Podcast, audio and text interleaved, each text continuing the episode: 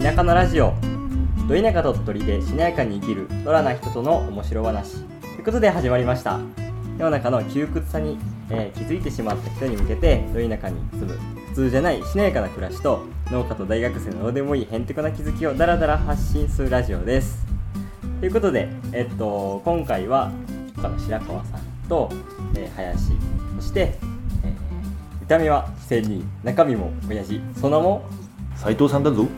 に来ていただいています斉藤です。よろしくお願いしますはい、よろしくお願いします。お願いしますということで、えっと斉藤さんちなみに出身札幌？はい、札幌なんですよ。あの高校まで札幌にいてまして、ね、でそれからまあえっとそれ以降はいろいろブラブラしてますね。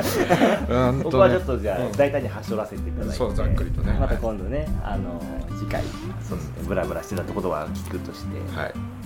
今は青谷に住まれているんですうん、今は青谷です。はい、はい。なるほどうん、青谷の亀尻289番地ってところですね。どうぞこれこれカットですか でえっと今はえ最近その社会人。でフリーフリーターになられるとか聞いたんですけど。あすいません。社会人を辞めたらやばいあ社会あ社会人みたいなのか。そうかそうかそうかそうか。まあまあ見た目仙人なんでしょあそうです。いや、やめれるんやったらやめたらね。あそうですね。山に山にこもらえるんですか？ほんまにね、あの廃人になって生きていきたいっていう。いや素晴らしいです。ねいいですね。この社会人を辞めるっていうね。パワーワード出ましたね社会人社会人辞めますか 会社員ね。会社に会社員。会社員。はいはい。あの12月の末で会社今勤めてるとこ辞めてでまあ来年からねえっと民泊とそれからまあランチタイムだけの営業で、えー飲食をやろうかなということで、はい。だから多分みんな多分広告まあ広告っていうかまあ,、うん。あのインスタとか見てあカレーのおじさんだなみたいな。カレーのおじさん。カレーのおじさん。カレーのおじさんカレーしたも んカレーしたおじさんまあ見た目は親親父ですから。そうですよね。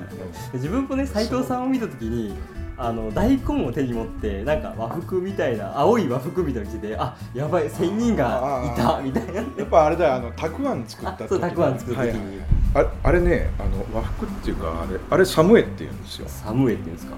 あのまあ和服っちゃ和服の一種なんですけど作業するためにあの便利なはいはい。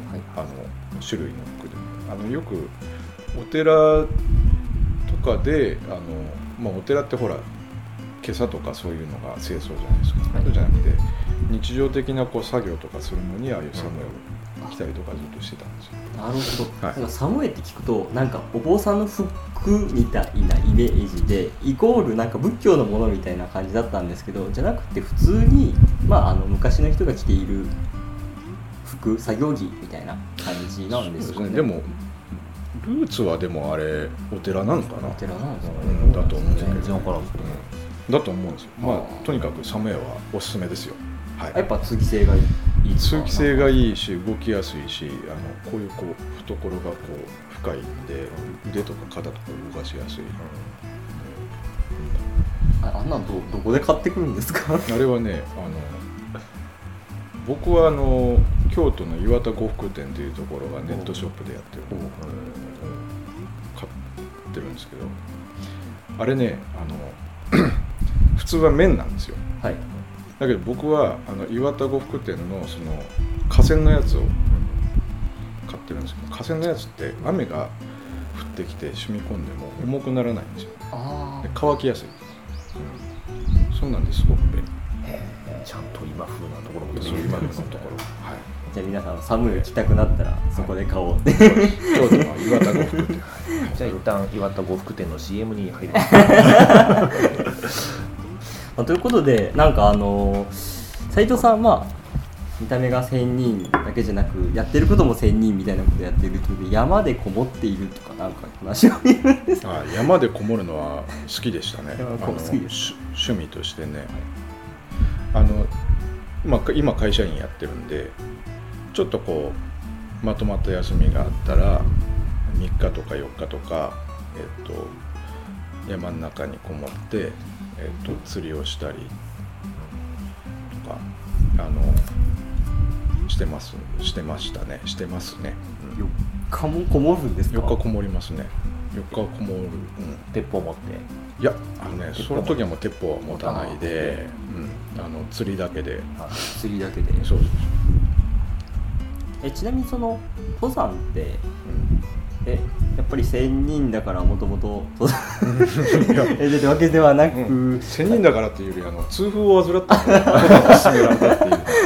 医者に登山を勧められたのが山登りのきっかけですよ。ねああちなみに何歳ぐらいそれがねえっと40歳うん40歳の時かな。若い時からってわけではなく、うん。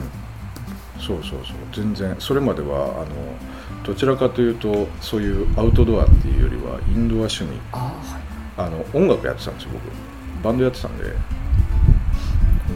結構インドアな人間やったんですけど。ね、だからですもんね。社会人としてというか会社員としてというか、はい。ちゃんとバリバリ都会的な暮らしをしてたんですようんね。そうですそうです。はい。えでも登山ってなかなか始めようと思ってもなかなかなんて言うんだろう。あの知識ゼロのとこから34日山にこもるみたいな ところに行くまでえなんかどういうステップを踏んでいったんだろうとか思ったんですけど。あー。じゃあ結構はしょり気味に説明しますね、おーはいはいはい。ええ最初はねあのハイキングだったんですよ。痛風のあーなんちゅうの？治療のための、えーっと生活習慣の改善。ってい生活習慣の改善はい。切毎実毎日青汁飲んでそば食って切実だそな。れで、ね、尿酸値下げてはいっていうのを、まあ、半年ぐらいしててで、まあ、その時は僕仙台に単身赴任でおったんですよね。でそんなら半年後に、えー、とちょっと東東京に移ってくれと。東京の営業所の方に移ってくれって言われて、まあ、そこも結局は単身赴任だったんですよ。東京に行ったんですよで、まあ、せっかく始めた山登りやからで東京の方はいろいろこうねあの八ヶ岳とか北アルプスとか南アルプスとかいろんなとこ行きやすいじゃないですか。丹沢とか大谷とかね。いいのそれはもうあのまあハイキングぐらいやったら自分でその何？一人でやっとったけどもちょっと山岳会入ろうかなと。で山岳会入ったらあのそこの入った山岳会がもう本当にクライミング専門だったんですよでそこで、まあ、ロープワークとかいろいろ叩き込まれてあの八ヶ岳とか谷川岳とかいろいろ登りにあの引っ張られて、うん、その時ちなみにどう思ったんですか？ね健康のために始めたわけじゃないですか、うん。なんだけどなんかすごいちょっとガチなの、うん。登り方を叩き込まれた時ははい。面白いと思ったのか、え思ったのと違うと思ったのか？正直面白いとは思いましたね。ああ、うん。やっぱそこで血が騒いだんですね、うん、あこういう世界があったんやっていうね、うん、で割とそのなんちゅうのかな登山道じゃなくてこうきうーんと道がないところをこう行ったりとかするパターンが非常にやっぱり多いんで道がないと道がないっていう。行くパターンがあるんですか？ありますありますあります。あのなんちゅうのかな。そういうこうルートを地形図から拾っていくっていうのも結構ちょっと面白かったりでその後まあそういう道を拾っていったらあのちゃんとそのクライミングをする岸壁にこう取り付いてみたいなのがうん。っていうと、まず地図を広げてあこの道歩けそうだなみたいな。そうそうそうあそう。あ地形図ってあるでしょ？あのシワシワはいはいはいシワシワ。あのシワシワを見てあここやったらいけるよなみたいなのをここからここに行くのにここやったらいけるかなみたいなそれもあれなんですか？そのなんなんですか？山登りのはい。山岳会に教えてもらったんですか、そうですね。それもあの基本的にはあの教えてもらった。だすごいんですよ。めちゃくちゃ投稿線読めるんですよ。えー、すごいです。大体その等高線あの2万5000分の1の地図のあの等高線のシワシワ見たら、えっと、地形が立体で見える。いやーやばいっすね。これはねこれオタクですよ。これは。正直オタクなんですよ。そこまで行ったら相当楽しいでしょうね逆にそこまでなるのにどれぐらいかかりました？なんかえで1社会人年一年もかか1らんか。年かかえじゃあその山岳会の会というかそういった活動は週1とかですか、週1とかですよ。週一で。うんあうん。会の活動はね。週1でもそこまでいけるんですね、一年だってほら40代のビジネスマンってねやっぱりほら伸び盛りで出世へのねステップもあれやから一生懸命勉強するじゃないですか、ね、新聞読んだりビジネス書読んだり。俺ずーっとあれですもん。地形図読んでました。まあまあだって地形図読むのって片手間でやってたらそんなにすぐは習得しないからだから多分もうそのね新聞読む間も惜しんで地形図を読んでたんでしょうね。そうそうそう。それが結構楽しくてね。はい。すごい。ビジネス書なんか読む日もあったら地形図のしわしわ見てますよ。ああすごいな。でもそれでもう立体がイメージできちゃうから相当すごいですよねあの今度クライミングからまああのちょっとしたきっかけがあってこう沢登りっていう。あの要はえーっと水のないクライミングにしても普通の登山にしても水のないところ水の流れてないところをこう選んで歩くじゃないですか。でわざわざ水の流れてるところを歩く登山にあのあるきっかけがあってちょっと切り替えて歩くんですよ、それでやっぱりこう何沢登りというやつを味を占めてあれですかもうはしょりまくりですけどそそしたらもう34日山にこもるスキルは身に身につくんですか？そうですね。大体あのうん。あの逆に言うたらあんまり帰りたくないなっていう。社会人になりたくない。みたいな社会人になりたくないっていう、えうん、入入るとね。えあのー結構34日こもるためにはい、装備を整えて、うん。びしゃびしゃの川をザブザブ上がっていき、はいはい。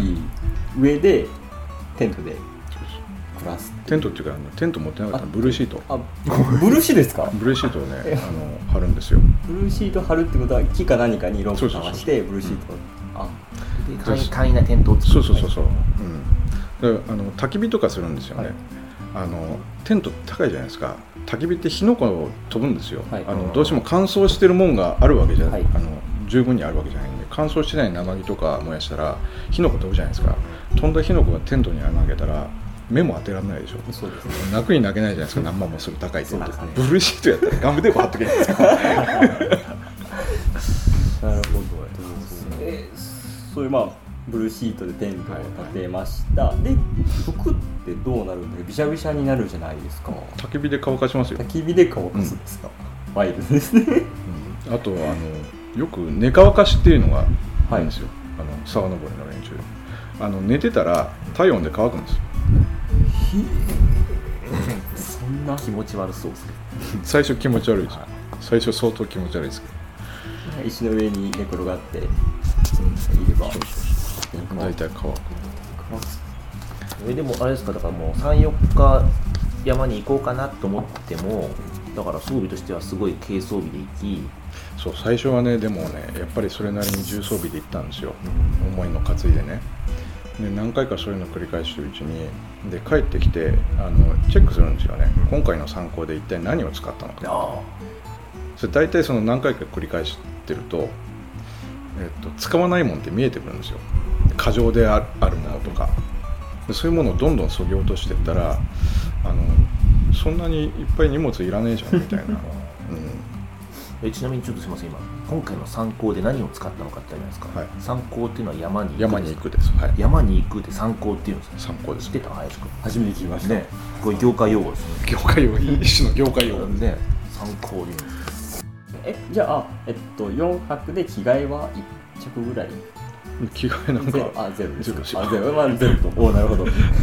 着替えゼロ。ででえっとじゃあ焚き火の火はどうするんですか？まあその辺で。その辺の木。木を。あ流木が一番いいんですよ、はいはいはい。流木がねあの結構沢沿いっていうのは転がってるんで,、はいでそいつをあの引きずり出してきてでノコは一応折りたたみのやつを持ってるんで。でノコで切って適当な長さに。でそれ積んでで最初に火ついたらもうあとあの多少湿った木でもその火の周りに置いといたら大体乾くんで。でとりあえず一晩中置き火だけでもこう火は絶やさないよはい。うにしとけば、あの動物とかそういうものはあまり寄ってこないんで。で虫も避けられるんで。でそあ今今聞いてて思い出したあれ斉藤さんと多分初めて出会った日かもしれないですけどあの和和紙の原料で使う何かの構造のね木かな、あれ。をナイフでシュッシュッシュッって薄くは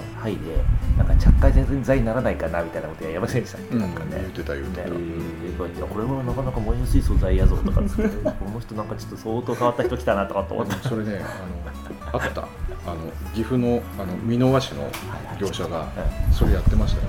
あもう製品化されて製品化されてすげえな岐阜。やっぱ岐阜もね和紙がねそうそうそうそう。ああるから。それに気づく斉藤さんすごいですね。あの木はとりあえず燃やすためにそこに落ちてる。えでそこであのなんかお湯でも沸かしてカップヌードルとかそんな感じなんですかね？いやいやえーっとね米は持ってるんですよ。あ米持っていくんですか？で米と味噌持ってって。であとあの基本的にあの沢登りとか行く時は釣れる魚のいるところしか行かないんで僕は、うん、で魚釣ってであと時期によっては山菜とかが結構沢沿いってねお恵み豊かなんですよね。あの普通にその登山道行くよりもいろんなものが取れますから。山菜とかね。もう本当に豪華ですよ。手ぶらで行って。あじゃあもう米と味噌だけ持って。本当にそれだけ持ってね。あとはなんかあそのとはその辺で拾っていくって。いう、はい。だからあれですかそのしわしわのはい投稿線を読む以外にも、じゃあやっぱり山菜の見分け方の本とかも読んだんですか？あそれはねあの最初読みましたね。ね。で最初読んでこうまあこれはああやなこれはこうやなってこう実地で照らし合わせて。でもそんなにねあの全てを判別できるわけじゃなくてあのまあ大体10か15ぐらいかな。まあでもそんだけありゃ大体あの生活できますんで。何がすごい生活できます生活できるまあうん千なるほ人どですからね。なるほど。まあ。1000人だとね。そうですね。まあ千人も元は痛風でした痛風でしたね。千人は酒よう飲む千人飲みすぎるとそういうふうな何がすごいってその、まあ、山菜の見分けがつきますと、はいはい。まあまあそれは多分いると思うんですけど。ね山の等高線の見方が分かりますっていう人も多分いると思うんですけど。等高線を見て魚と山菜が生えているところが分かりますっていうことですよね、うん。まあそれ他にあの側面情報ってありますか？ああの例えばそのこれ行こうかなっていうところのその川のその本流の流域っていうのがどんな魚がいるんかっていうとかね。漁協があるんかとかこいつら放流してんのかとかねで放流しとったら放流から逃げたやつが上登っとるやろうヒヒみたいな。とか、ちゃんとそれはリサーチをして。うん、そうそうそうある程度ね。逆にそれ分かるんですねそれはすごいな。そうね。だから多分そのね絵を見て地図を見てもイメージできるし多分現場のね多分行った経験値も次の現場のね想像力になるんでしょうねあそこにあんなやついたから今回もいそうだみたいなね。そうそうそうそう、ね。あそういうねなんか匂い。はいはいはい匂い。とその現場をこうオブザベーションした時にまあオンサイトでねはい。えっとオブザベした時にあここ臭いなとかいい。そうやな。と臭い。かいうのはやっぱりありますよ。ちなみにそれですか？オブザベもあれなんですか？業界用語なんですか？あそうそうそう。オブザベっていうのは業界用語です。はい。ちょっと今度から使っていこう。オブザベして。オブザベオブザベオブザベが？オブザベーションねオブザベーションかオブザベオブザベあれいいわゆるオブザーバーのオブザーそうそうそう。ですよね。あの要観察する。はいそれはねあの割とクライミングでよく使われる。あのウォールのこうい。ろんなボコボコあるじゃないですか、はいはい。であとあの、まあ、自然の岩場でもねこうルートをこう見てとかね。はそれをオブザベってだからですねもうちょっとだけ知られてる言葉で言うとロケハンみたいな。ああそうロケハンに近い。ロケハンっていうともうちょっと広い範囲だな。ねね、うん、そうそうそう。その観察するやつそうそうロケハンしたところでポイントを見つけてそのポイントのルートをオブザベする。そういうそういう感じのね。そう。使い方としては。やばいもうどんどんちょっと覚えたい業界が出てくるやで山登りしないくせにオブザベしていやこれは結構ねあの農業でも使えるあマジですか。そうそうそう。あのあそこの斜面のあの杉がぶっ倒れるか倒れないかちょっとオブザベしてみもらえるみたいなああでも僕こ心の中でいつも、うん。あのまずね作業あそこ行こうかなと思った時に、うん。全部荷物持ってから行くよりまず先にね、うん。現場の様子見てから作業場に取りに帰ってから必要なものを集めた方が絶対効率がいいからやるんですけど心の中ではそれロロケハンと呼んでたんですけど、うん。今までは。オブザベって呼ぶオブザベ その一帯をこうロケハンした上でえっとターゲットターゲットになるやばいぞみたいなところをオブザベですそう使い分けてるやばいですねちょっとどんどん使っていこうそれ何の話だっけえーっとそうそうですね、えー本当にクマみたいだなと思って。だってあの川があって匂いでね。匂いで臭いといるぞ。掘って掘ったり川見てみたら魚がいるって言ってで魚ドカーンみたいな感じで捕まえて。でもなんかねあの山にいる日数が多くなってくると、はい。そういう感覚っていうのはあの自分の中でもあの明らかに湧いてくるっていうのは、うん。ありますよ。あの正直言って、いやそういうのって都会にいるとなかなかその感性って失われにね失われてるなんか人間のなんだろう本能というかえでもねだからそういう都会にいるからそういうちょっと野生に憧れて、山始める人とかってそれはなんとなく理解ができるんだけど痛風から入ってなかなかそこまでたどり着くっていうのは、ねすごいなと思う。そうですだから必要に迫られたやったですよねあの全国の登山者の中であのクライミングと沢登りまでやったやつの中できっかけが痛風だっていうやつがどのぐらいのパーセンテージか 結構レアだと思うんですよそう。多分もともとね興味がある人が多いじゃないですか、いやーすごい。だってなんかその何人に聞かれても期待されるような答えじゃないでしょはっきり言って。もっと何こう自然の豊かさに憧れてみたいな。痛風で？ちょっとなんかそうですよね。それお前の不節制なの的なやつ。ですよいやなんかそれぐらいが逆にかっこいい痛痛風が。でなんかあのうん難しい小難しいこといっぱいに痛風で痛いよ痛風は。痛風は痛いですよ。本当にね。だからこそこの医者の助言をちゃんとね真に受けてというか山に行ったわけですもんね。逆に痛風だったからこそもう二度とああならないみたいな。いやでもそれから先も結構痛風やってるけど 変わんねえじゃねえかそそうだってねあれ痛風でしたっけ？なんなんとかこの間ね温泉で会うんですけどたまに。ね。あの時尿管結石ですよ。あそうか。どっちもあの尿酸系のあそうか。尿酸系のやばいやつですよ。そう、ねあのあれなんですよねその鹿野に温泉2個あるじゃないですか、はいはい。はいまあ、三支園っていう宿温泉宿と、うん。あとはホットピアっていうちょっと大衆的なやつですけど。まあ言っちゃいますけど白川さん大概裸で会ってますよね。そうですね。服着て会う時の方が珍しいですよね。珍しい。今日珍しいよ。そうですね。まあ音声コンテンツですから別に全裸で喋っててもいいんですけど。えちなみにあの 出現確率的にはホットピアとサンシャインどっちが多いですか？三支援の方が多いよねあふ会うのはね、うんあでも冬は僕三支園だったんですけど、うん。ああれであれですよ。コロナで安かったから。ああそうそうそうそう。そうなんですけどでも斎藤さんと会うのは確かに三支園が多かったですけどでも時々三支園にはサウナがなくて、ホットピアで会う時があってなんで今日は三支園じゃなくてホットピアなんですかって言ったらなんかちょっと体のことがあってサウナに入りたいとかってあれが乳管結石ですか？そうそうそう。あれが尿管結あ石あれは痛風じゃなかった。あれが痛風じゃないんですよああの お二人に会いたい方はぜひ鹿の温泉へ。ちょくちょく CM が流れていく。この番組の提供としてそうですよね。一円ももらってません。がそうなんですよ。あだからあれですね今でもね仙人のようなちょっと美しい生活をしてそうで実は近代的な病にそうです近代的な病で、はい、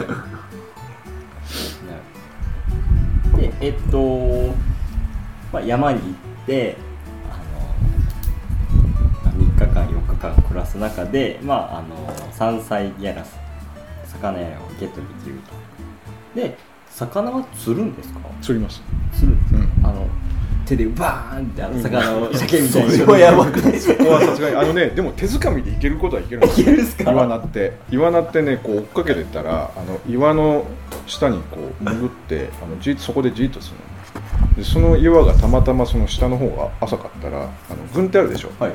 あのイワナって表面ぬるぬるだから運転をしてこうやってこう追い込んでいったら、はい。あの掴めることもあるんですよ。まあ温泉コンテンツでこうやってこうやってって言われてもちょっとあれですけど。こうやってこうやって。で手を、まあ、あの軍手吐いてね。手を広げた状態で手をぐっつり広げた状態ですくうようにそうそうい石の隙間を両手ですくってガシッ掴むんですか？そうそうそう。あのなんだっけよくねエンジョイであのヤマメの放流放流とかわざわざね人工的にやっといてつかみ取りイベントとかとかでも別に取れんことはないからん。ですけど、野生でね1匹しかおらんやつを失敗したらアウトじゃないですか。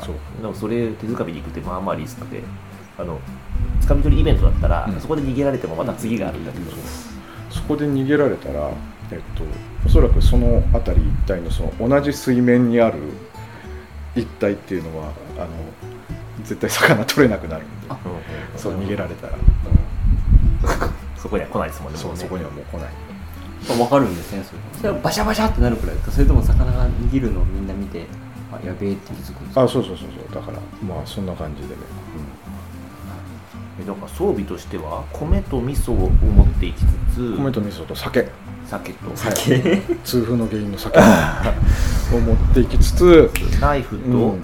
ナイフそれから釣り竿のこ釣り竿ぐらいですでかあと一応ねえっとまあ雨露しのぐしのぐのはブルーシート。ブルーシートでシュラフっていうのはあんまりあ使わないですね。寝袋ね。あのすごいすごい。えじゃあどうやって寝るんですか？うんいや焚き火のそばでゴロゴロそうで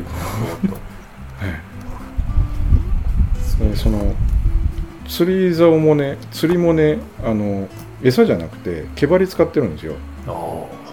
毛針ってあの日本に昔川漁師っておって川漁師はあの大体毛針で釣っとってあのいっぺん魚かけて餌つけたりするのってもう手際悪いじゃないですか、でポンポンポンポン毛針飛ばしながら釣ってる。っていうのが川漁師だったんで。だからその川漁師に昔から伝わるその毛針っていうのを自分で作ってあのそれを何本か持っていて。まさか昔ながらの方法で魚を釣って。ですはい非常に効率はいいですよすごいですね。え米味噌酒ブルーシート釣り竿ナイフとノコえっとノコを一つだけで、細かく言えばもっとあります。よあもっとありますいろいろコアとかね、でも大体あの大体これがコアですよ、ね、これがコアな感じでえちなみに服装はどんな服装で行くんですか？寒い。サムエあこれもサムエで。寒いに傘。傘。はい。傘っていうと。すげ傘。あの鹿のすげ傘みたな、はいいはいはいはいはい、はいであと足元は直旅でぬめりのひどいところ用にあの PP 紐で編んだわらじを。ラジオわらじを買うんですか？えわらじって、はい。えちょっと多分自分も多分聞いてる人も想像できてないと思うんですけどえあれってなんか指とかもう丸裸な感じするんですけど。ああのねわらじを履く前にそのなんていうのか直旅？ああ直旅。直旅を履いてその上からわらじを履く。ああなるほど、はいはいだから守られてるんですね。えでわらじは？どうどう？買ってくるとかですとか？いや編むんですよ。あるんですか、はい編むんですよ。編むんですよ。TP 紐。PP 紐。PP 紐。PP 紐。荷造り紐。えななんで PP 紐なんですか？あの最初はねえっとちゃんとした稲わらでなった縄でこうやってたんですけども、はいはい。まずその編みにくいっていうことと目が荒くなるっていうことと、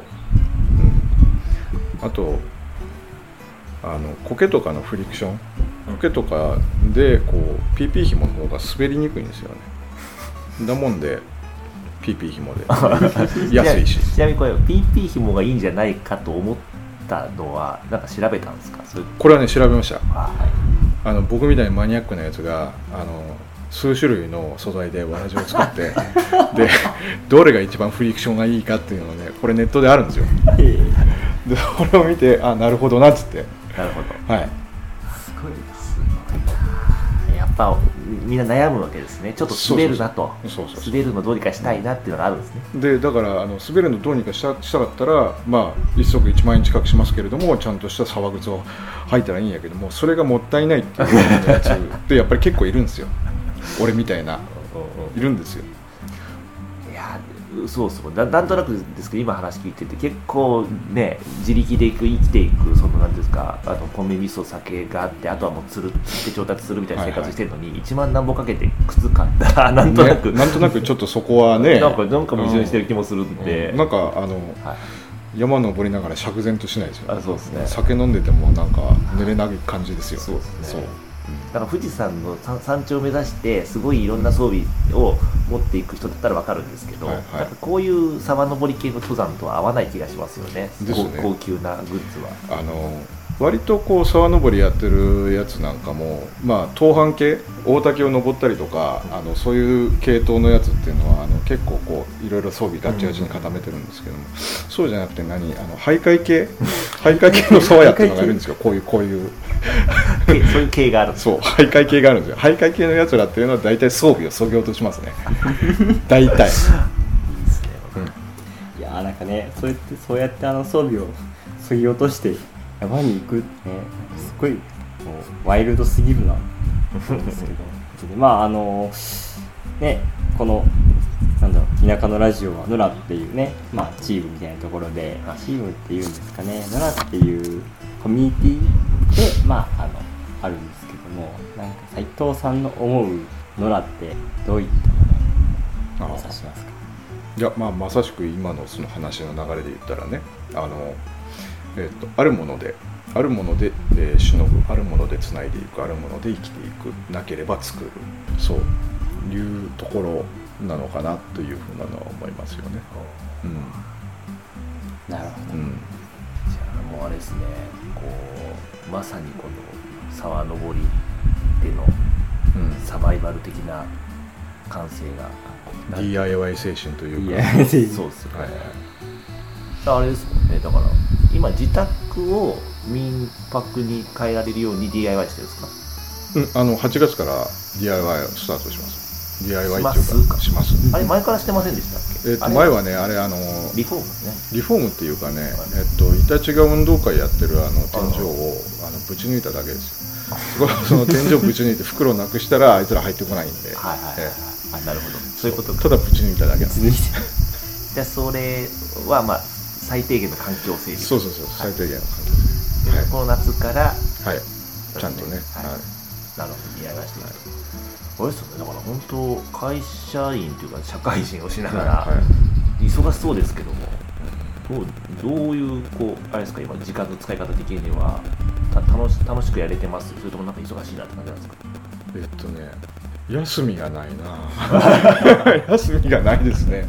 あのね休んだっていうああ休んだ今日は休んだ休みに休んだぞっていう感覚がここ1年間ぐらい全然なくて、そう。ああちこちに出没してる感じがありますからね。だもんでねあの年内に1日ぐらいあこれが雑お休みだぜみたいなのを 一日を過ごしたいなって 思ってるんですけど。まあチャンスとしてはやっぱ冬ですか。冬ですね。ねそうですよね、雪深くなりますからね。そうですね。雪深くなったらなって今度は両体の方があ動き始めるんでまあでも1月ぐらいからだな。そうですよね。だからうん。斉藤さんは猟友会にも入っておられて、はいはい。だからあれは何？イノシシをとか鹿を追いかけて、こうなんですか？隊列を組んで山に入るんですか？そうだからあの隊列を組むっていうよりはえっとねえっと何人かで、えー鹿とかイノシシをこう谷の方へ押し出すお追って何人かこう配置してねそういうなんかそれを巻き狩りっていうんですけえっどと山から山の上から下に追うんですか？上から下になんか下から上と上から下なんかあるって聞いたことあるんですけど。下から上っていうのはあのまあ極端な話したら鹿っていうのはあの下から上なんですけども、はい。イノシシっていうのは上から下に谷沿いに降りてくるんですよ。ああなるほど。だからあれですか？チームとしてこう追い込んでいく人と仕留める人みたいなそうそうそうそう。だから追い込んでいく人があの犬と一緒に、あの上からこう走り回って「せこ」って言うんですけども。で犬を仕掛けてその犬のワンワンに追われたやつあのイノシシがこう谷の方に向かってどんどんどんどん降りてくる。でそこでまあその両両端ぐらいから両側から谷のそのルートの両側からあの狙ってるやつがこれが、うん、竜馬っていうんですけど。だそれがあれですかやっぱ人数が揃わんとできんから、もうみんな予定開けとけよみたいになったらやっぱそこはこうあちょっと休みたかったのにと思っても行かなきゃいけないいやでもそんなに厳しいもんでもないですよ。あ別に一人二人かけても、今日はもう行きたくないですわお腹痛いんですけど。あじゃあちゃんとあの、忙しい斉藤さんもオフを取っていただいてね、はいそうですね。毛を使ってね。そう。結 局休みの日に飲んじゃうから余計なリアル痛風になっちゃうかもしれなんてそれが。ね仮病じゃなくて。困ったんですよそろそろあれですか。あもう30分ぐらいでね、はい、じゃあ温泉行きましょうか。鹿の温泉。いいですねか。今日はもうお風呂に入ろうということで。でということで今週はこれでおしまいです。それでは。はい。ありがとうございました。あありがとうございます。どうも